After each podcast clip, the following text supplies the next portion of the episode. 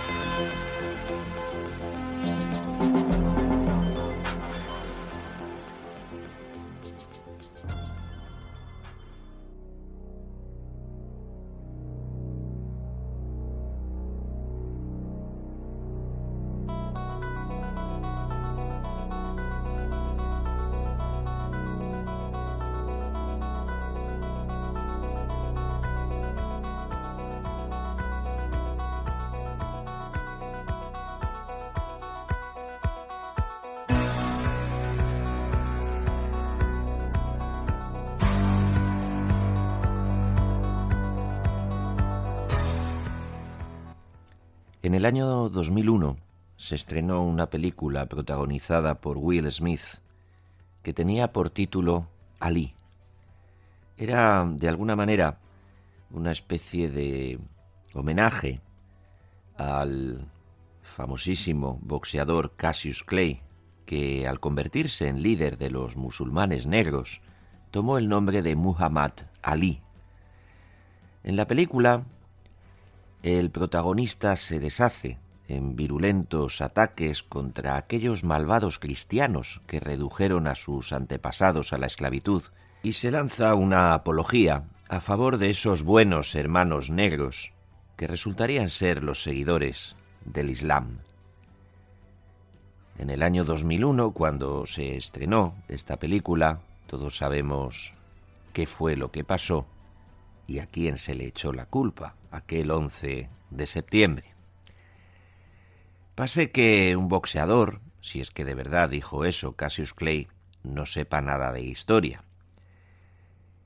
Pero resulta cuanto menos chocante que si la película está representando o reflejando la realidad, pues aparezcan en semejante estado de ignorancia todos los no negros que salen en la película y que aparezcan avergonzados y mudos ante un auténtico huracán verborrágico de insultos por parte del protagonista.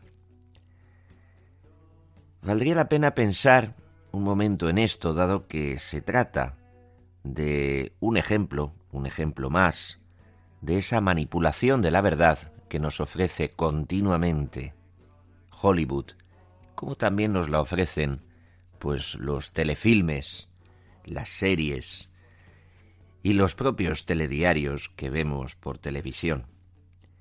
Antes que nada, Muhammad Ali parece ignorar que las únicas zonas del mundo en las que la esclavitud, además de tolerarse, está legalmente regulada, contraviniendo por cierto los acuerdos internacionales desde hace décadas, son precisamente aquellas naciones donde la Sharia o Sharia, es decir, el derecho extraído directamente del Corán, está plenamente en vigor.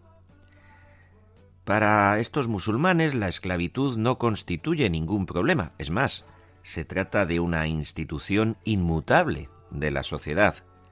Según Mahoma, el creyente puede suavizarla, pero no abolirla.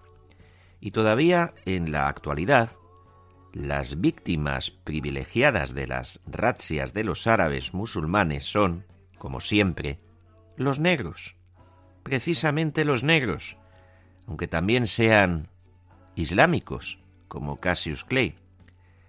En los países donde conviven árabes y negros, caso de Sudán, por ejemplo, los negros son sometidos de manera cruel y de forma habitual. De hecho, el único tráfico de esclavos que se recuerda siempre es el de las Américas. La memoria histórica ha olvidado el crimen del esclavismo, por ejemplo, en el mundo árabe. Los 20 millones de negros que fueron arrancados de sus pueblos y transportados por la fuerza en el mundo musulmán entre los siglos VII y XX. Se olvida que, por ejemplo, a finales del siglo XIX, en Zanzíbar había 200.000 esclavos sobre 300.000 habitantes. Y también se olvida que en un país islámico como Mauritania, la esclavitud todavía era legal en el año 1981 y que fue abolida formalmente en el 82, pero allí como en tantas partes sigue perdurando sin obstáculos. Respecto a los casi 40 millones de africanos que fueron deportados a las dos Américas entre el siglo XVI y 1863, fecha de abolición de la esclavitud en los Estados Unidos y nada más que allí, es sin lugar a dudas una tragedia espantosa de la que deben avergonzarse calvinistas holandeses, luteranos alemanes, anglicanos británicos, católicos portugueses y católicos españoles. Pero hay que aclarar que para los católicos, como malvados católicos que aparecen en la película y en tantas y tantas películas, la condena de la trata por parte del Vaticano, por parte de Roma, se produjo de inmediato, se produjo desde finales del siglo XV. Pablo IV ratificó la prohibición de la esclavitud en 1537, y digo la ratificó porque ya había habido una condena expresa 80 años antes, y Pío V la volvió a ratificar en 1568, y Urbano VIII la repitió en 1639 con acaloradas palabras contra un semejante y abominable comercio de hombres. En 1714 le tocó el turno a Benito XIV, quien bramó contra el hecho de que... ¿Te está gustando este episodio? Hazte fan desde el botón Apoyar del podcast de Nivos. Elige tu aportación y podrás escuchar este y el resto de sus episodios extra. Además, ayudarás a su productor a seguir creando contenido con la misma pasión y dedicación.